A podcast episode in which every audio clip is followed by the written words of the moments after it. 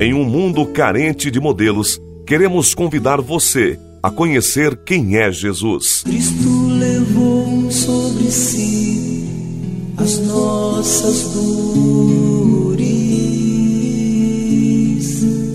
Nossa série terá 10 episódios sobre quem é Jesus para todas as áreas da vida humana. Venha conosco. Castigo que nos traz a paz estava sobre suas chagas fomos sarados.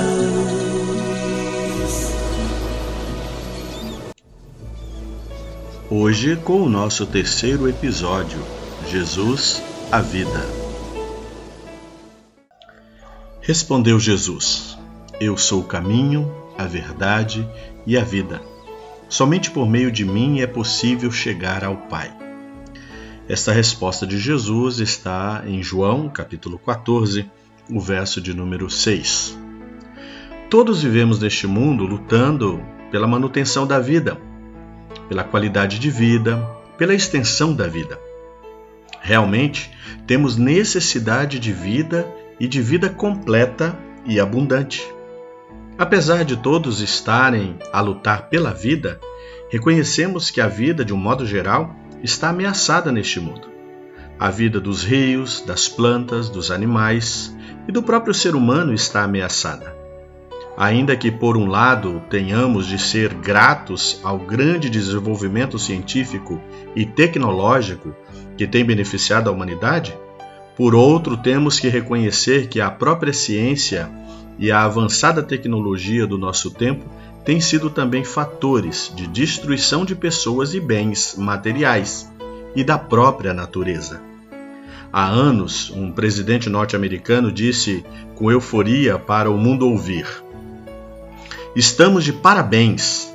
Acabamos de descobrir uma bomba que é capaz de destruir o nosso inimigo.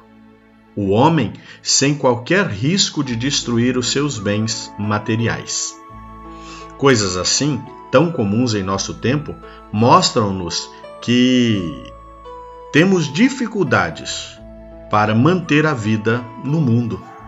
Existem fatores que são fundamentais para que a vida seja possível. O problema da água é um deles. Há países ricos em petróleo, porém pobres em água. Outros países eh, não são pobres em água, mas a água que possuem é de péssima qualidade. E existem outros, como o Brasil, em que a água é escassa em determinadas regiões por falta de um planejamento sério. Além do problema da água neste mundo, citamos também o problema da falta de alimentos para todos. Infelizmente, o egoísmo humano tem impedido a socialização das riquezas e das oportunidades. Sem isso, a humanidade passa fome em várias regiões do planeta. Acrescente-se também a falta de moradia digna, adequada para todas as precárias condições de saúde e educação em várias partes do mundo.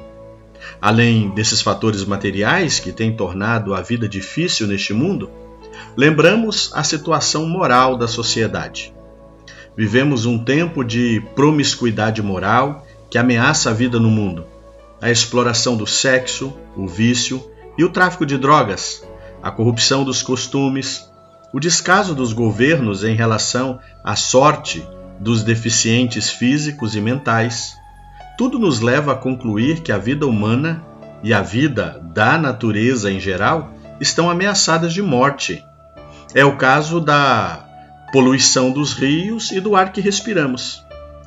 Se não existissem cuidados específicos para preservação da natureza, a vida neste mundo não teria futuro. Tendo em vista toda essa situação de miséria e ameaças de morte, encontramos na Bíblia Sagrada uma palavra de esperança para todos. É a palavra de Jesus quando disse: Eu sou a vida. Sim, Jesus é a vida para este mundo. É o que aprendemos no Evangelho de João. O que isso significa para nós? A Bíblia, no seu todo, dá-nos as muitas razões porque Jesus é a vida. Inicialmente, ela nos ensina que Jesus é o próprio Criador da vida. Ele estava com Deus desde o princípio, criando todas as coisas que existem. E não criou uma coisa qualquer, mas tudo quanto fez era muito bom, até o momento em que o pecado corrompeu a obra da criação. Além de Criador, Jesus também é o sustentador de tudo que existe. A autoridade que ele teve para criar é a mesma que tem para sustentar e renovar toda a obra da criação. Sua vinda ao mundo faz parte desse projeto de recriação e sustentação de todas as coisas neste mundo. É desta forma que o ser humano, que foi deformado pelo pecado, também pode ser recriado e renovado. A morte e ressurreição de Jesus Cristo é a grande demonstração de Deus, no sentido de dar à humanidade a nova vida e o novo começo para uma vida melhor. A vida que Deus renova neste mundo, através de Cristo, também recebe dele a inspiração e a força para que cada um supere as suas dificuldades. Eis porque ele chama os cansados e oprimidos, ou, em outras palavras, os deprimidos, os cabisbaixos, os que perderam a esperança nas coisas deste mundo, para que recebam dele ânimo para viver melhor. Lembremos-nos de que foi assim que ele fez com os cegos, com os leprosos, com os paralíticos e com todos os necessitados do seu tempo, que já não tinham qualquer esperança para superar as suas dificuldades. Se você é uma pessoa que está cansada de esperar por algo melhor, ou já perdeu a esperança para a solução dos seus problemas neste mundo, se você é alguém que precisa de uma orientação adequada para as suas dificuldades, se você já buscou vida e esperança em muitas portas e não encontrou forças necessárias para viver melhor, eis aqui a sua oportunidade. Jesus Cristo é a vida para o seu casamento ameaçado de morte, para a sua vocação em crise, para os seus negócios, para a criação de seus filhos, para a realização e crescimento da sua vida espiritual.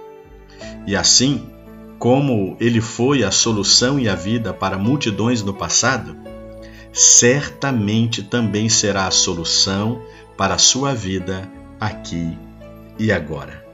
Que Deus te abençoe e que você tenha esperança para viver melhor.